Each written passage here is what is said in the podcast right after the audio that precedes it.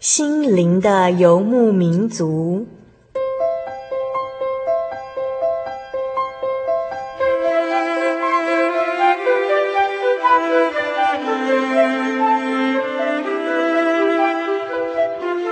在这个谁都不管谁的后现代社会里，每个人的心灵都是游牧民族。成长的过程就是寻找的过程。每一颗漂泊的心灵，其实都在寻找生命的绿洲。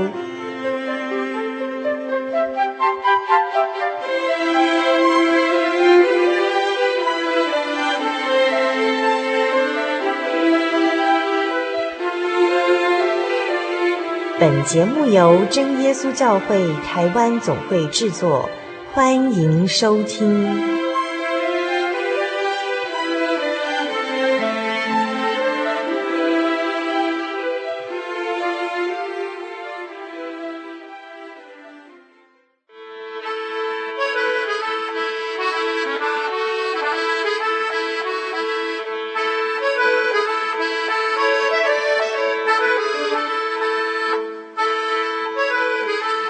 只乌鸦，它经常来到人们的住屋附近，看到鸽子们受到人类很好的照顾，它就心里非常的羡慕。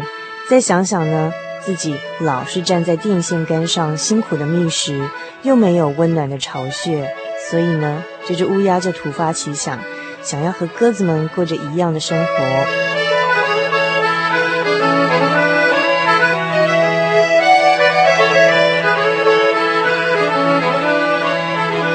首先，这只乌鸦把自己肚皮上灰色的羽毛涂成白色的，这样看起来就和鸽子差不多了。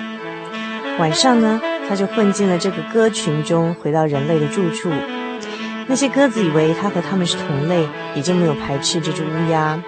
不过呢，这个乌鸦得到好的照料之后啊，竟然得意忘形，扯开喉咙叫了起来。那么马上的就被其他的鸽子发现喽。所以这个鸽子们呢，就用嘴巴去啄它，逼得这只乌鸦只好飞走了。等到乌鸦回到自己的老窝，其他的乌鸦看到它肚子的白色羽毛，也不接受它，一同把它赶了出去。乌鸦这回啊，成了无家可归的流浪汉。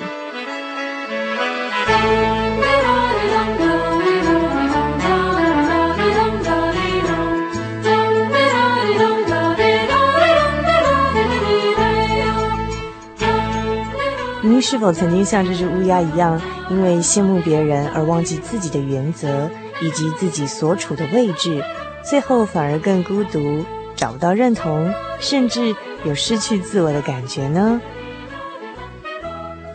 您现在收听的是《心灵的游牧民族》，我是主凡，又来到了我们每周一次在空中相会的时刻喽。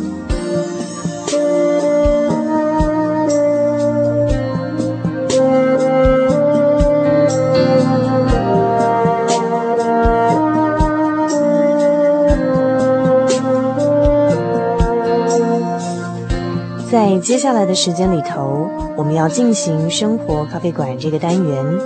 今天在这个单元中，主凡远赴罗东采访到的是一位非常有教育理想的老师，那么她也是一个非常爱说故事的大姐姐哦。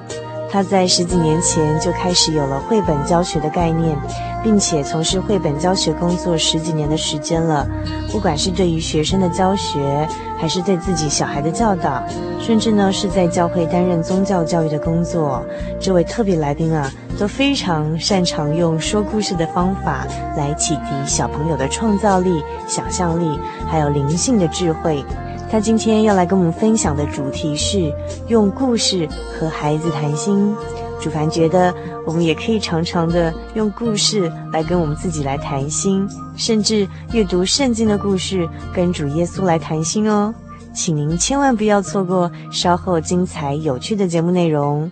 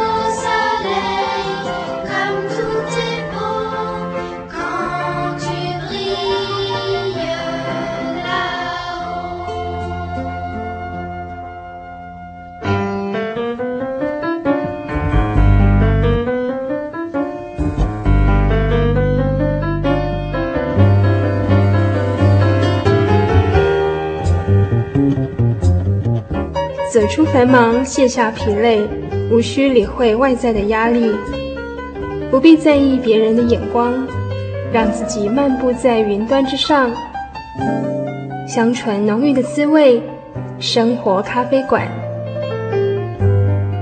用心调味，与您共享。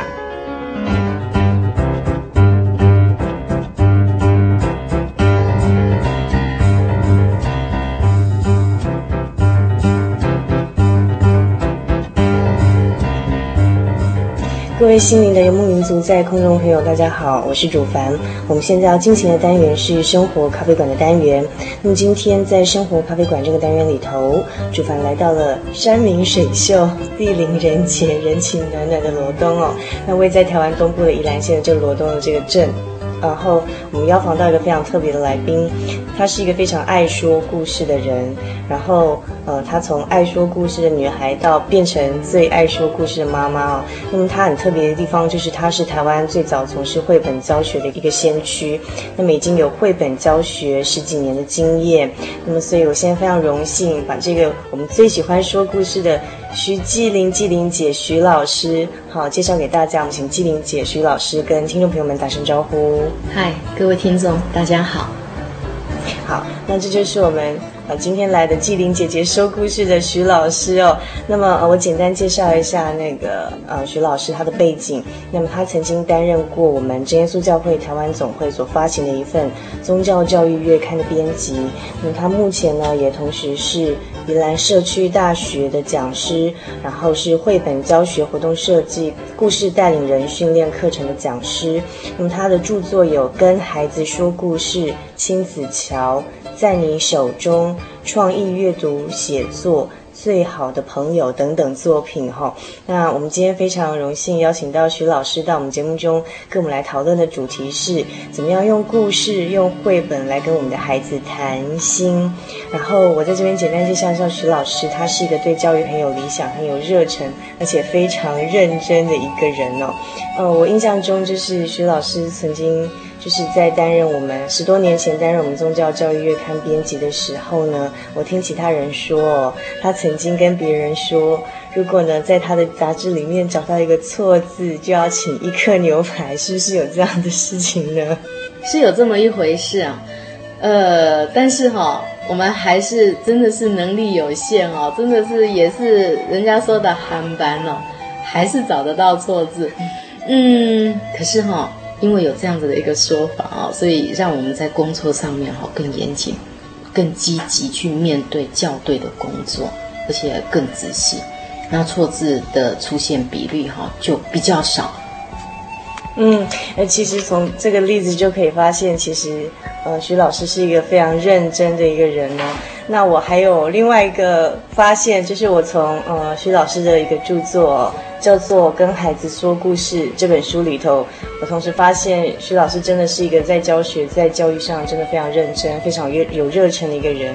那么我在他的呃一篇文章里面看到，他说十六岁的时候，他第一次站上故事的舞台，然后他他记得那次的讲题叫做“神降下吗哪”，然后我印象好深刻，就是呃徐老师您在这个算是教案的一个教学的一个方式里头哦。非常有趣，那是要介绍什么叫吗哪。然后我看到你好像编了一个像耳语这样的东西，叫做什么是虾米？虾米是马该，马该是画者，画者是吗哪，吗哪是什么？好，只有这个方式要教小朋友什么叫做什么，就是吗哪哈。那而且在书上我看到徐老师说你嗯，为了要演练这个。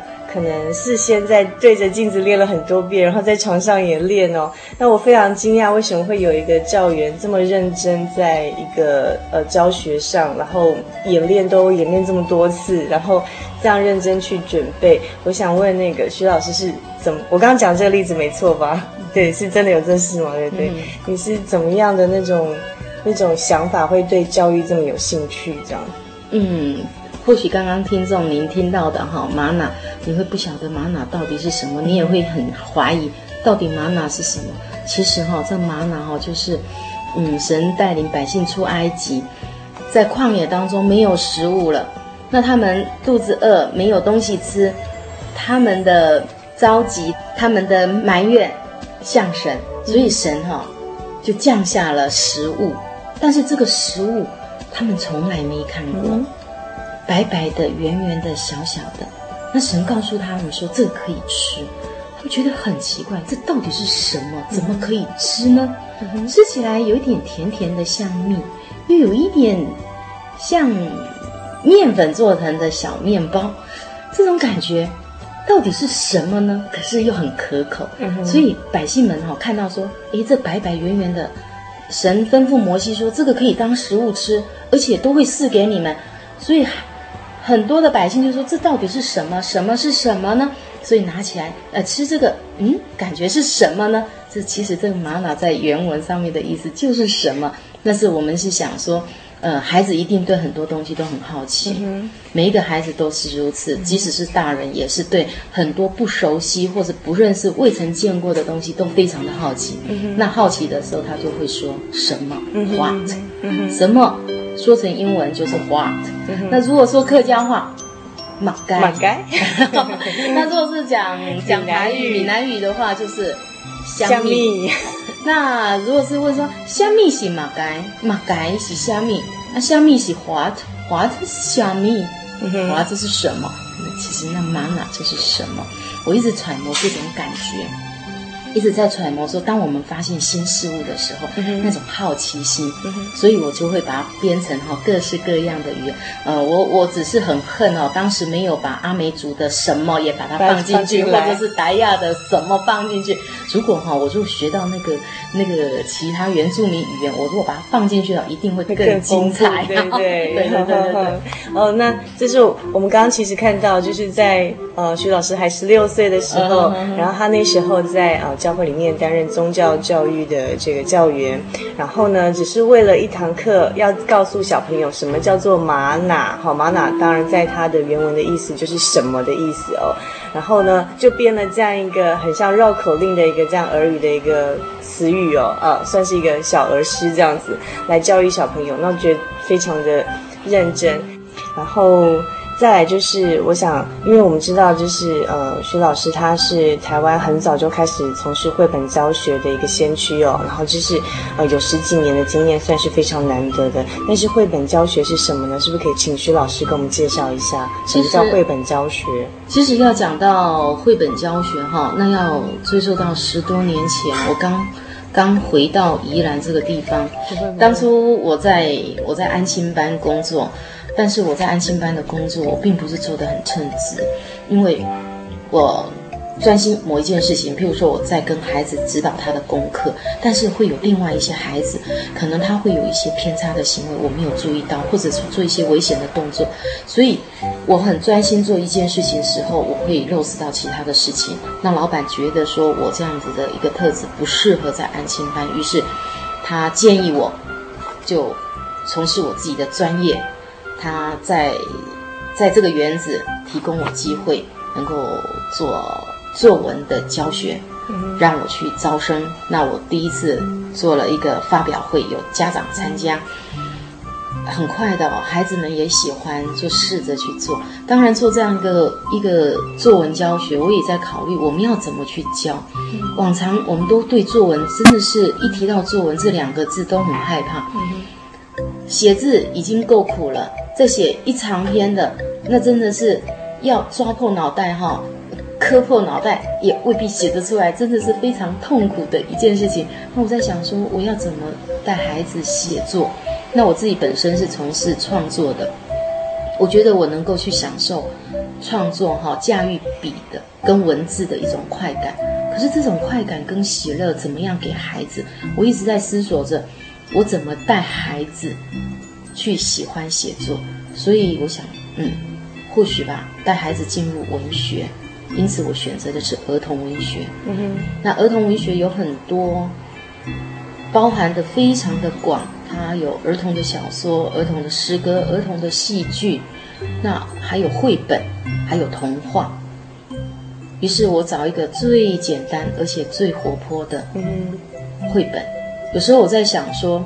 儿童文学可能是文学中的花园，那我会想说，在文学中的花园最美的一朵花，那可能就是绘本了。嗯，所以我就从这个文学当中最美的一朵花着手，所以我就开始拿绘本来教孩子。我带孩子欣赏绘本，读绘本的故事让他们听，听完之后，我让他们去欣赏各式各样的插画。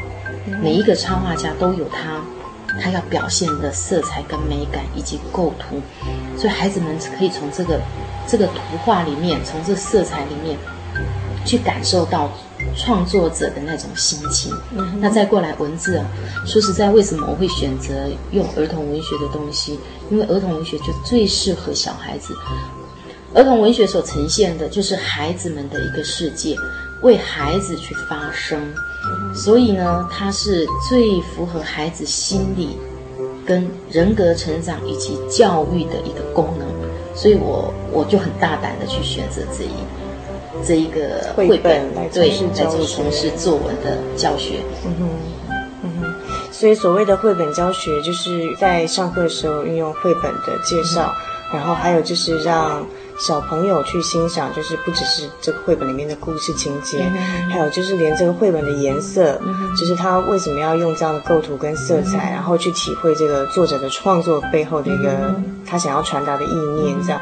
所以其实这样的呃教学方式是很丰富，而且是很多媒体的，因为儿童他不是只有听跟读，他还有就是用借由看到。看到的方式有多重的感官的刺激，来引发他们在呃这个呃作文哈写作创作上的一个这个创意这样。嗯、那所以这就是我们呃徐老师他在十几年前就发现，就是说绘本是一个很好跟孩子互动哈教教学的一个工具，所以开始从事绘本教学这样的工作。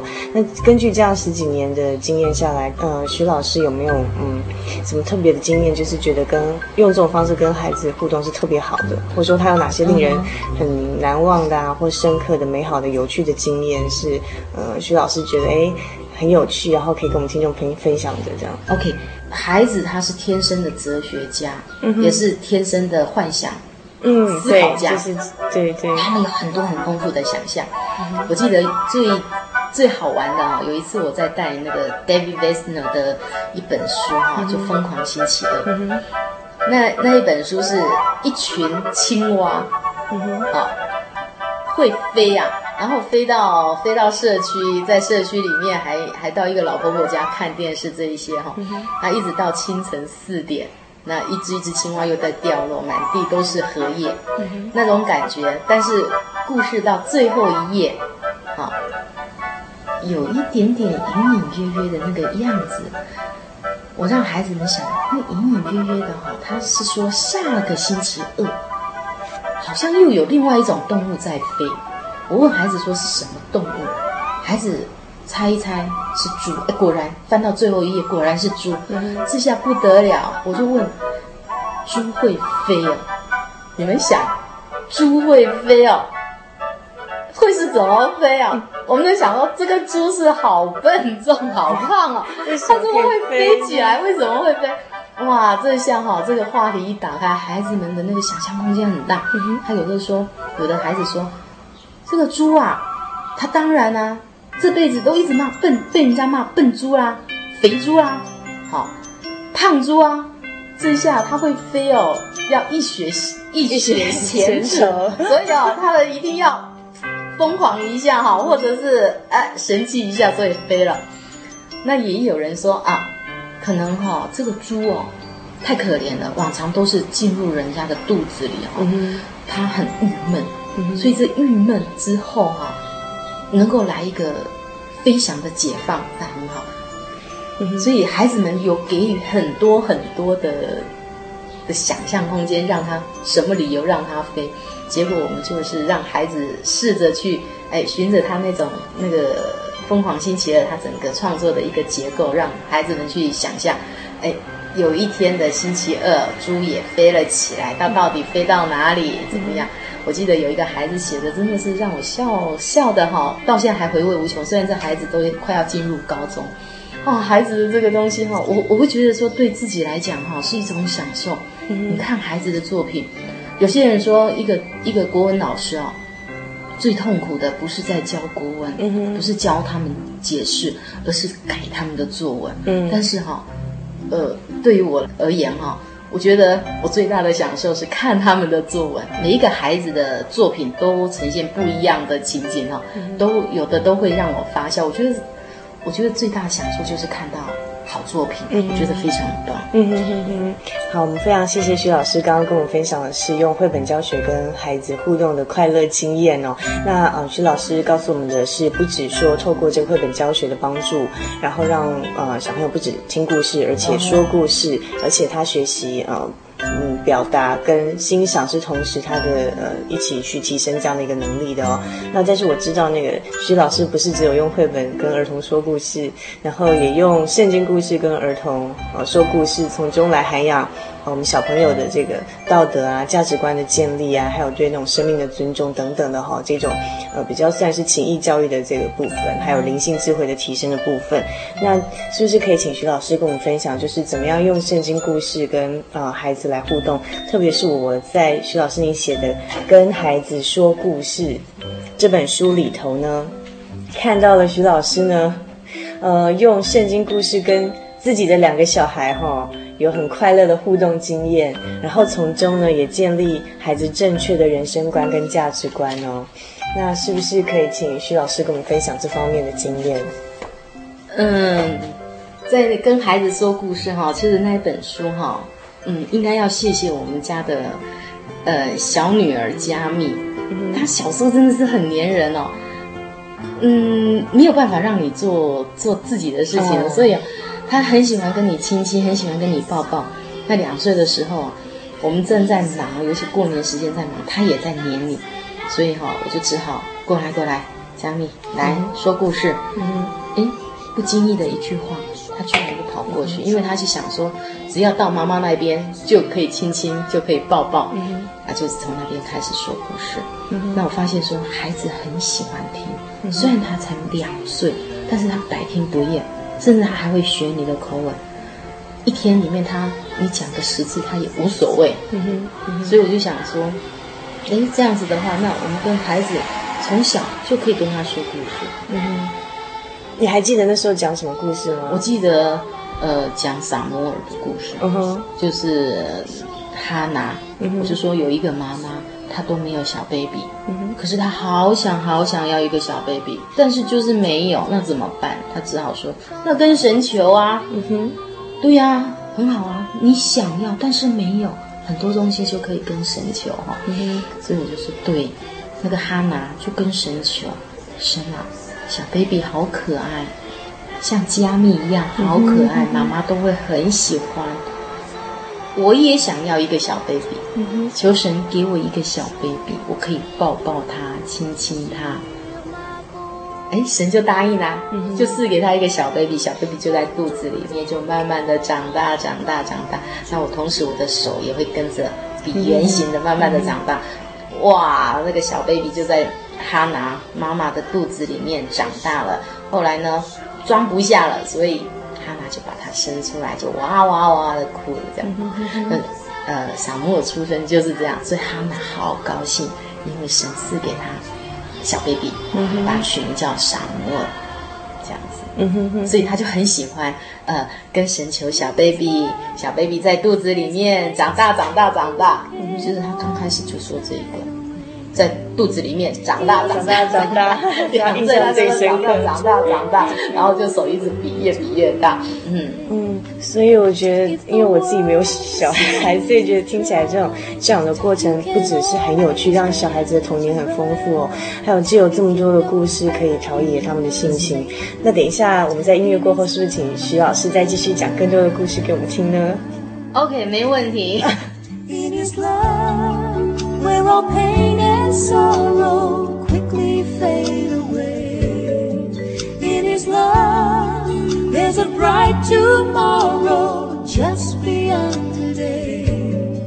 If your heart is filled with sorrow, if it's all you can think of, still there'll be a new tomorrow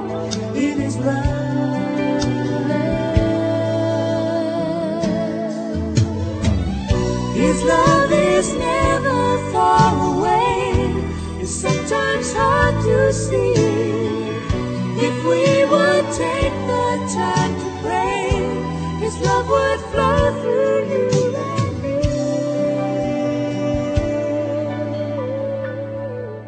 In His love, there's a place where you can watch the world go by. In His love, there's no need to hurry. Everything's on time. When the world's a sea of trouble, you can always rise above if you know that you are safely in His love. In His love, there's a place where you can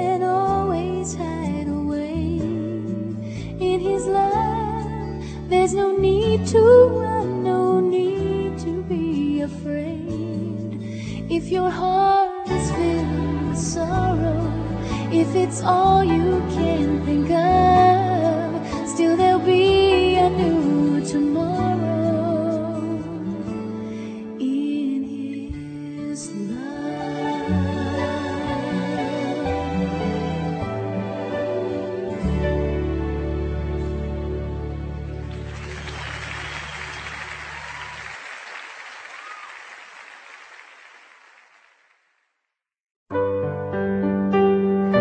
得我的圣灵的那天，正是教会的秋季布道会。传道在台上勉励我们，要恒切的向主祈求那应许要赐给我们的圣灵。当我到台前，跪下来祷告不久，就被圣灵感动，舌头如火焰般的跳动了起来，就像圣经当中《使徒行传》所记载的情形，说出奇异的舌音。身体也跟着震动了起来。那个时候，我的心头火热，泛起阵阵的平安和喜乐，那种像是找到家、回到家的感觉，让我久久不能释怀。我知道自己已经得到了宝贵的圣灵，真实的体验耶稣升天之前所给我们的应许，就是相信他的人，要从腹中流出活水的江河来。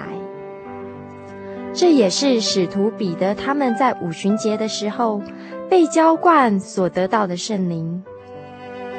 圣灵改变了我，在我的人生路途上陪伴我、指引我，让我真实的接触到主耶稣基督。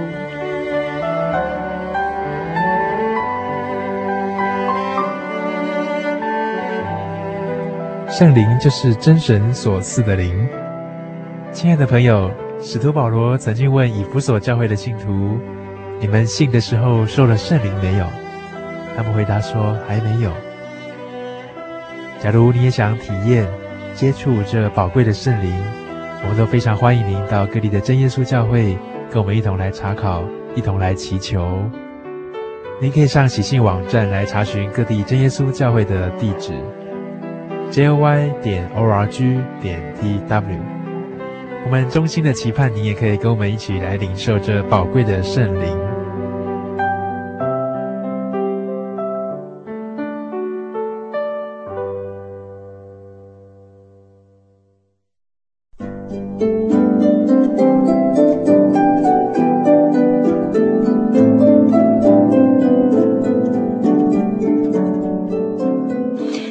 收听的是《心灵的游牧民族》节目，我是主凡。我们现在进行的单元是生活咖啡馆的单元。那么今天在生活咖啡馆单元里头呢，主凡非常高兴哦，我们来到台湾的另外一端哦，就是呃台湾的东岸，位在宜兰县的罗东这个好地方呢，来到那个徐纪林徐老师的家里头啊，徐老师跟我们讨论怎么样用绘本或圣经的故事来跟我们的儿童谈心。那么刚才老师跟我们介绍了什么叫做绘本教学，然后我们也跟我们分享了一些他怎么样借由说圣经故事的方式哦，来改变孩子的一些坏习惯、坏想法哈，陶冶他们的人生价值观跟性情。那接下来呢，是不是可以请呃徐老师跟我们讲一些故事啊？是不是可以先用一个绘本教学的例子哈，在我们的节目中哈，透过空中用徐老师磁性的声音跟我们分享一下，就是呃，你们举个例子或是一个绘本的例子，就是我们怎么样透过这个绘本来跟小朋友进行一个教育这样子。嗯如果，呃，如果要问我说哈，你最喜欢的绘本是哪一本？我我大概哈，我想三天三夜都想不出来哈，嗯，因为太多了，是不是？对对对，因为每一本绘本都叫我着迷。但是如果是要在想说，嗯，跟你的呃，跟你的期望，嗯，或者说在你这辈子哈，最大的愿望，或者说你的一个。你的一个生涯规划哈，我常常我都会想到一本绘本，是《花婆婆》。这个花婆婆哈，呃，她是美国芭芭拉库尼她写的故事，画的图。她一贯哈，她那个那个画风非常的细腻，她甚至可以在绢布上作画。你可以看到那绢布上很细柔的那种感觉。所以在《花婆婆》哈这一本绘本里面呈现是一种细柔。虽然是细柔，但是你可以看到这样一个很坚强、很坚持的一个一个对人生的一个期许。所以我我对她的故事哈，这个花婆婆她的她的三个愿望哈，非常的着迷。那同时我也希望说，如果这辈子哈能够像花婆婆这样子啊。做一件让世界变得更美好的事情，那一定是非常棒。其实这花婆婆这边哈，它里面讲到更美好的事情哈，她没有说什么，就是爷爷跟她讲，你要记得为世界做一件更美好的事情，使使这个世界更美丽。他没有告诉她是什么，但是花婆婆小时候她也不晓得哪一件事情会让世界更美好，对。一直到他长大，嗯。可是我们读完这个故事，他让世界更美好，只是在这他所住的附近种了一些鲁冰花。嗯哼。每当鲁冰花开的时候，这一个这一个乡镇里面是充满的花的气气息，嗯，就是这样。所以我我很羡慕哈。也很憧憬这样子一个一个世界。其实我们不用立什么大志，嗯、啊，或者是说要做什么丰功伟业，或者是造福人群的。其实有时候就在我们的生活周遭，我们做一件做一件让人喜乐的，嗯，那就是一件很美好的事情。我第一次在网络上看到人家流传花婆婆的故事啊，嗯、我也是蛮也是蛮心动的。那所以刚从刚才这个呃徐老师的介绍中，我发现说，其实你在欣赏绘本的时候，你你不止教小朋友，其实你都自己先被绘本感动，对不对？嗯、然后而且你好像不止看他的故事剧情，然后去想象它的意义，而且你也欣赏他的画作，嗯、对不对？哦，那所以这是我们在读绘本的时候有趣的地方。在这个地方哈，其实我们欣赏这绘本哈，呃，我们欣赏这故事人物的一个历程啊，我们也能够去跟我们自己的生活经验去做结合，让我们也能够想到说，哎，其实我们的生活也是应该是如此的。嗯，哦，刚才那个徐老师跟我们分享，就是从花婆婆这个主凡跟徐老师都很喜欢的一个绘本哦，来跟大家谈怎么样跟孩子这个互动，还有教育哦，然后跟孩子谈心。那从刚才这个绘本的故事，其实是可以帮助小孩子，就是提早的去有一点像生涯规划的观念，嗯、然后还有最重要就是人生的愿景，还有就是让世界更美丽，就是有一种利他的那种呃那种情这种情情谊在里头这样。那我们知道徐老师有很多就是跟孩子说圣经故事的经验，那跟用圣经跟孩子说故事有什么不同？那是不是可以示范一段圣经的故事给我们？也许我们听众朋友中有些是初为人父母的，那有些可能是他是一个有志想将来要当老师的，那他们也很希望说，哎，透过这种说故事方式来教养我们的孩童。那这个是不是用圣经说故事的这个例子啊？可以请徐徐老师给我们介绍一下。这个当然是太乐意了。一讲这个，我就不由自。我的精神都来了。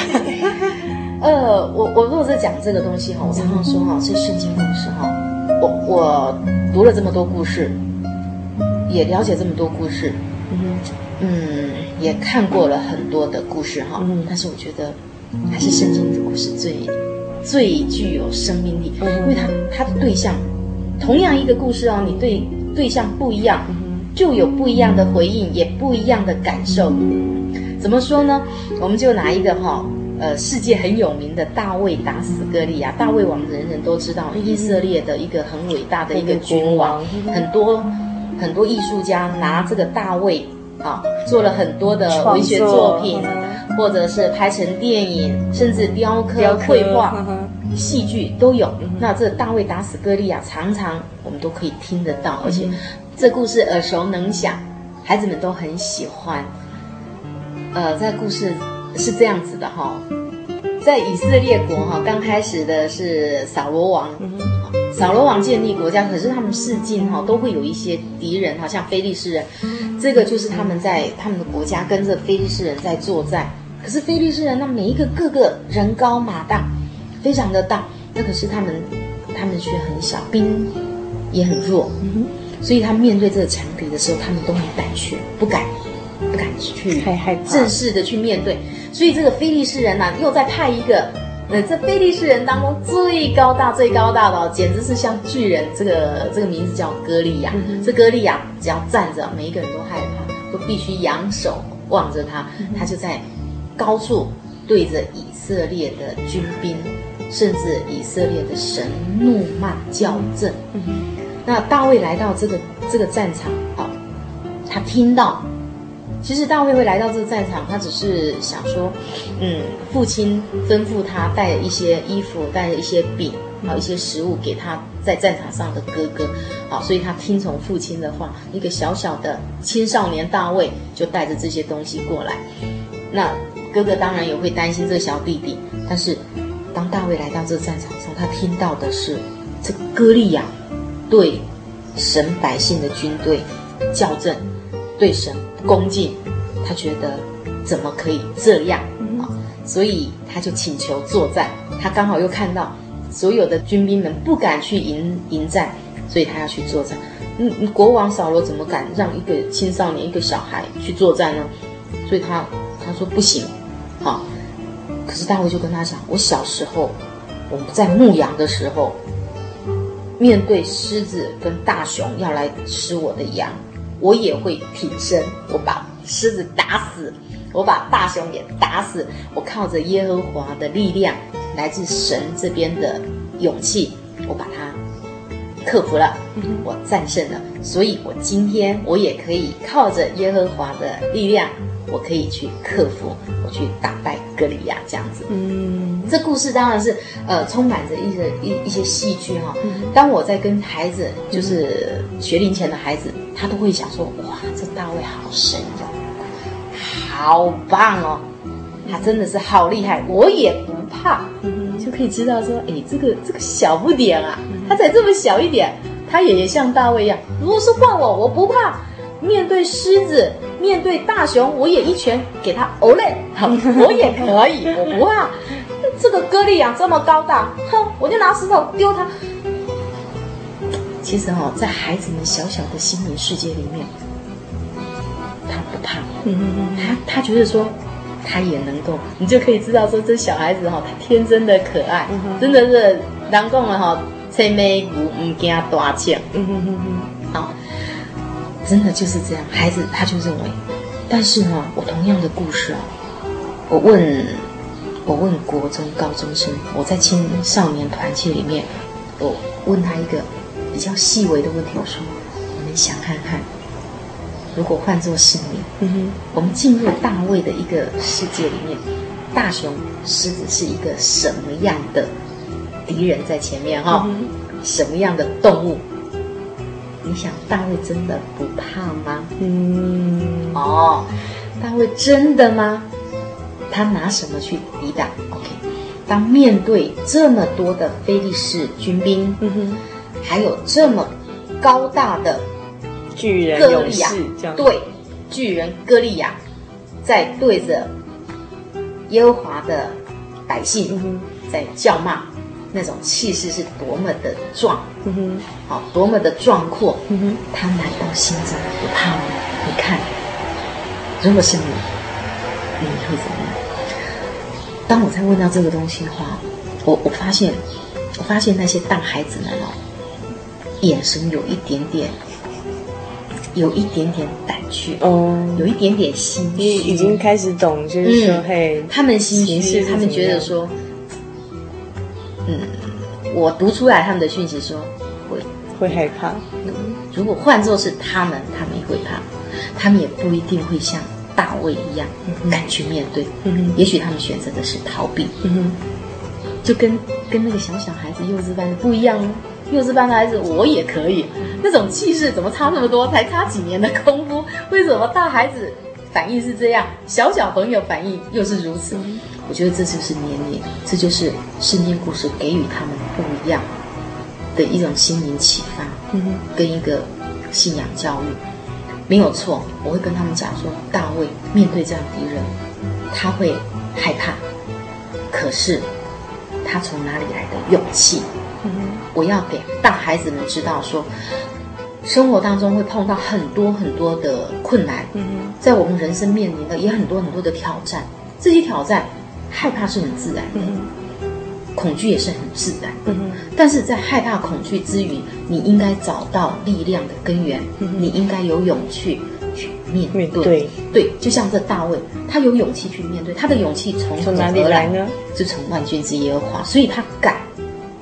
他敢站在巨人歌利亚面前，对他说：“嗯，说这个很有名的话，我读给大家听。好，在撒母耳记上十七章三十三节，大卫对国王说，他要出去迎战巨人歌利亚这一段话。哈，我读给大家听看看哈，或许你能够进入当时的战场，嗯，去感受一下大卫。”他力量的来源，以及面对挑战的那种勇气、坚强的勇气。哈，OK，来，在撒母耳记上十七章第八节开始。哈，扫罗对大卫说：“你不能去与那非利士人战斗，因为你年纪太轻，他自幼做战士。”大卫对扫罗说：“你仆人为父亲放羊，有时来了狮子，有时来了熊，从羊群中衔了一只羊羔去。”我就追赶他，击打他，将羊羔从他的口中救出来。他起来要害我，我就揪住他的胡子，将他打死。你仆人曾打死狮子和熊，这未受割礼的非利士人向永生的神军队骂阵，也必像狮子和熊一般。大卫又说啊，耶和华救我脱离狮子和熊的爪，也必救我脱离这非利士人的手。扫罗对大卫说：“你可以去吧，愿耶和华与你同在。”所以大卫经过扫罗的扫罗王的允许，所以他就去迎战这个非利士人。他在非利士人巨人歌利亚的面前，他得到的第一个反应是什么呢？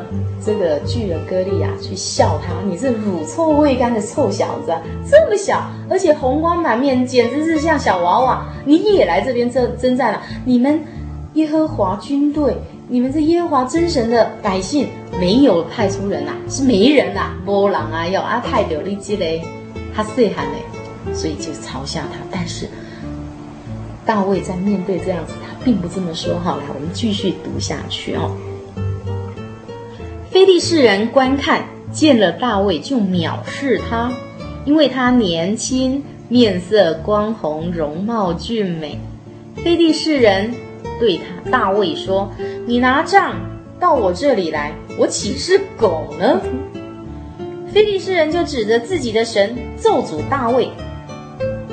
非利士人又对大卫说：“来吧，我将你的肉给空中的飞鸟。”田野的走兽吃，但是大卫对这样子的恐吓、骂阵，他不为所动。他对这一个歌利亚，他怎么说呢？他说：“你来攻击我是靠着刀枪和铜戟，我来攻击你是靠着万军之耶和华的名，就是你刚刚所怒骂带领以色列军队的神。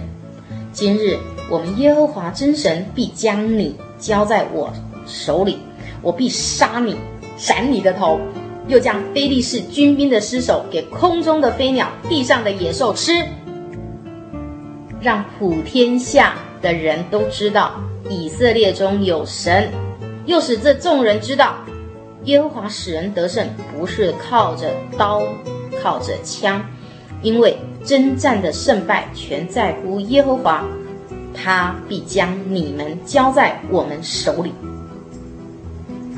这是何等的那种勇气哈！但是这个大卫哈，我们也知道说，这大卫在面对这样子的哈，他是很轻而易举的，他居然是从石头在河边选了五个光滑的石头，用着他的机旋，这个甩甩石，甩中了这歌利亚。这个这个动作是非常的非常的奇妙哈。呃，我我在跟孩子们在小小朋友在讲这个的时候，我常常拿着拿着。一个小小的东西哈，把食指跟拇指撅在一起，然后在他的眼前晃晃晃晃晃绕了几圈，然后呢，再到他的额头上轻轻的弹一下，弹一下。然后呢，我我我们在跟小小朋友在讲的时候，小朋友就会假装自己是歌利亚，就倒下去，哦，哦，打中了。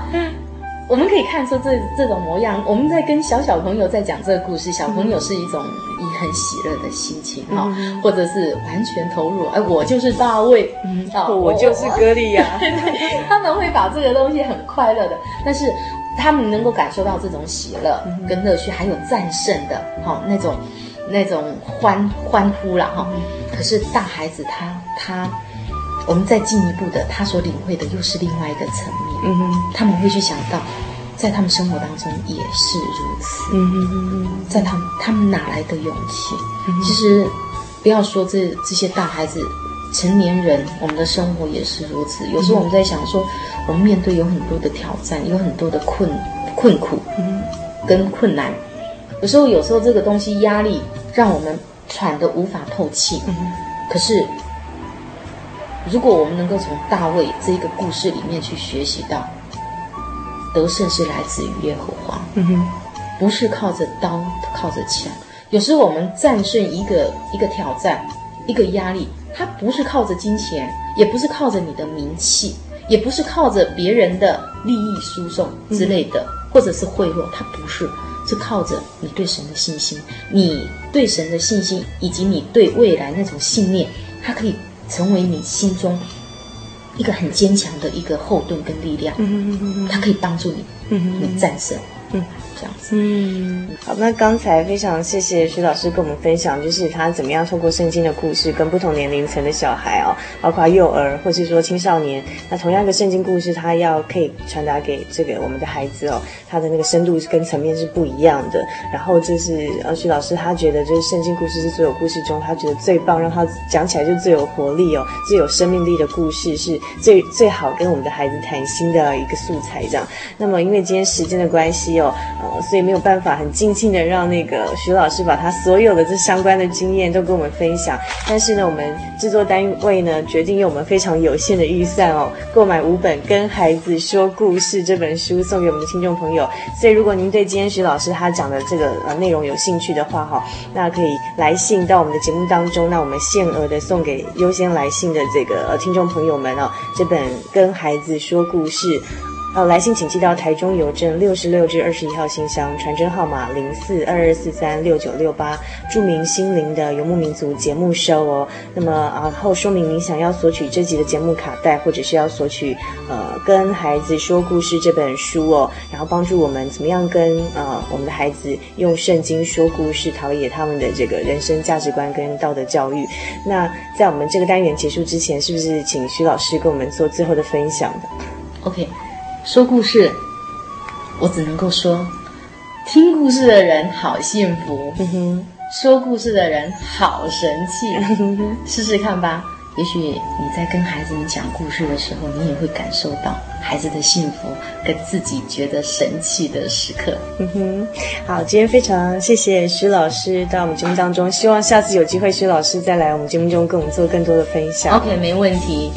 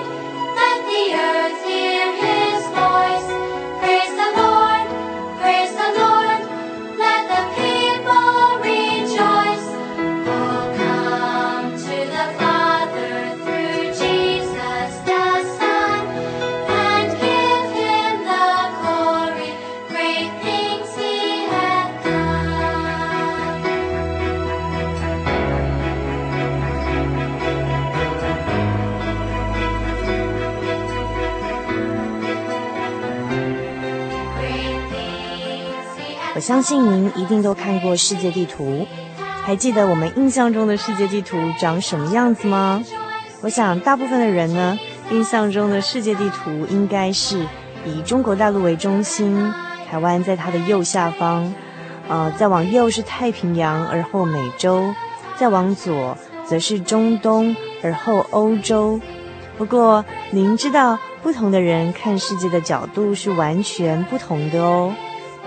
美国人的世界地图是以北美为中心，欧洲人的世界地图则以欧洲为中心。那么早一点的俄国人的世界地图啊，您看了一定吓一跳，因为您看到的会是以北极海为中心。那么俄国的土地绕着这个中心，至于其他的国家、其他州啊。则更在这个同心圆的外围了，而且看起来的形状跟我们印象中的完全不一样，好像我们这些国家都经过压缩压扁过的一样，形状都变形了。而澳洲人哦，他们的世界地图就更有趣了。我们北半球的人看这个澳洲他们的世界地图，会觉得世界上下颠倒了哦。当然，因为本位的关系，不同地方的人看世界。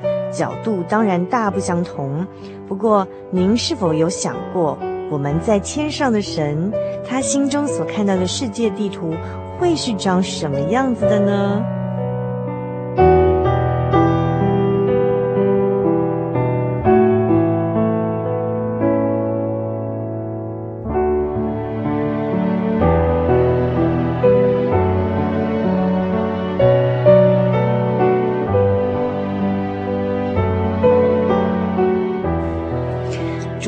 在张文亮所写的一篇叫做《天国版的世界地图》，看到这样的一个故事。我跟神相遇的时候，我带着一张世界地图，他也带着一张世界地图。我急忙打开地图给他看，你看，台湾在这里，大陆在那里。神看了一眼，淡淡的微笑，再慢慢的摊开他的那一份世界地图。黄河、长江依旧在。淡水河、高屏溪也清楚，唯独看不见世界诸国的分界线，也不见各国首都的标示。那么神的地图怎么会长这个模样呢？台湾在哪里？中国在哪里？我关切地问。可是神并不作答，像个闷葫芦，好像我问的根本不是问题。难怪没有一家电台会找他去接受 call in。我安静了下来，想一想，又继续问道。中国人或台湾人中，神的儿女在哪里呢？忽然，神的地图中密密麻麻的出现亮光，分布在世界各地。哦，我明白了，原来还有一张天国版的世界地图。盼望我们每个人都是其中发光的一点。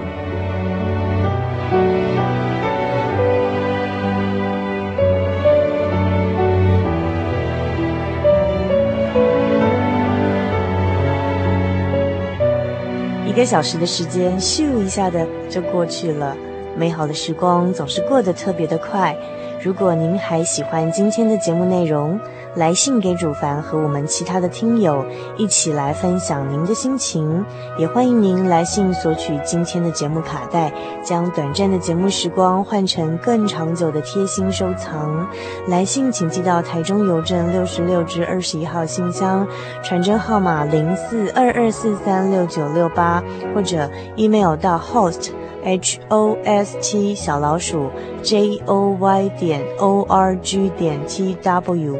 最后，主凡今天要和您共勉的圣经经节是《但以理书》第十二章第三节：智慧人必发光，如同天上的光；那使多人归义的，必发光如星，直到永永远远。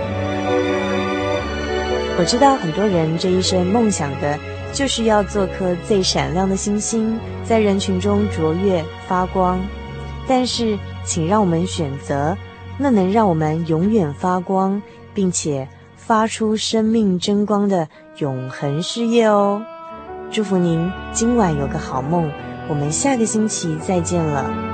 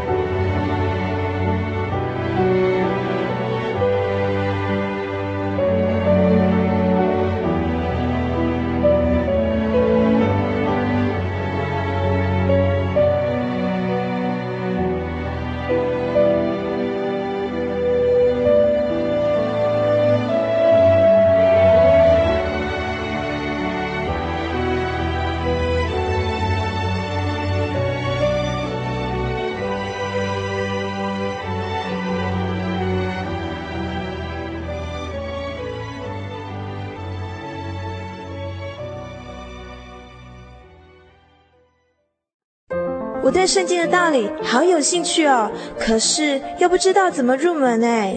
你可以参加圣经函授课程啊！真的啊？那怎么报名？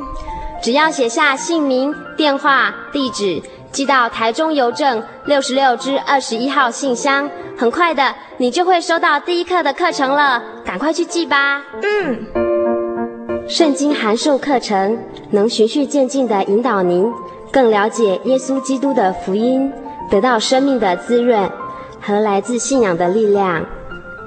本课程完全免费，欢迎来信台中邮政六十六支二十一号信箱，请注明参加函授课程。愿神祝福您。您在街上曾经看过这样的招牌“真耶稣教会”吗？也许您很想，但是却不好意思进来看看。其实我们真的非常欢迎您。下次当您在路过真耶稣教会时，欢迎您进来与我们同享神的恩典。真耶稣教会，台中邮政六十六至二十一信箱，欢迎来信，愿您平安。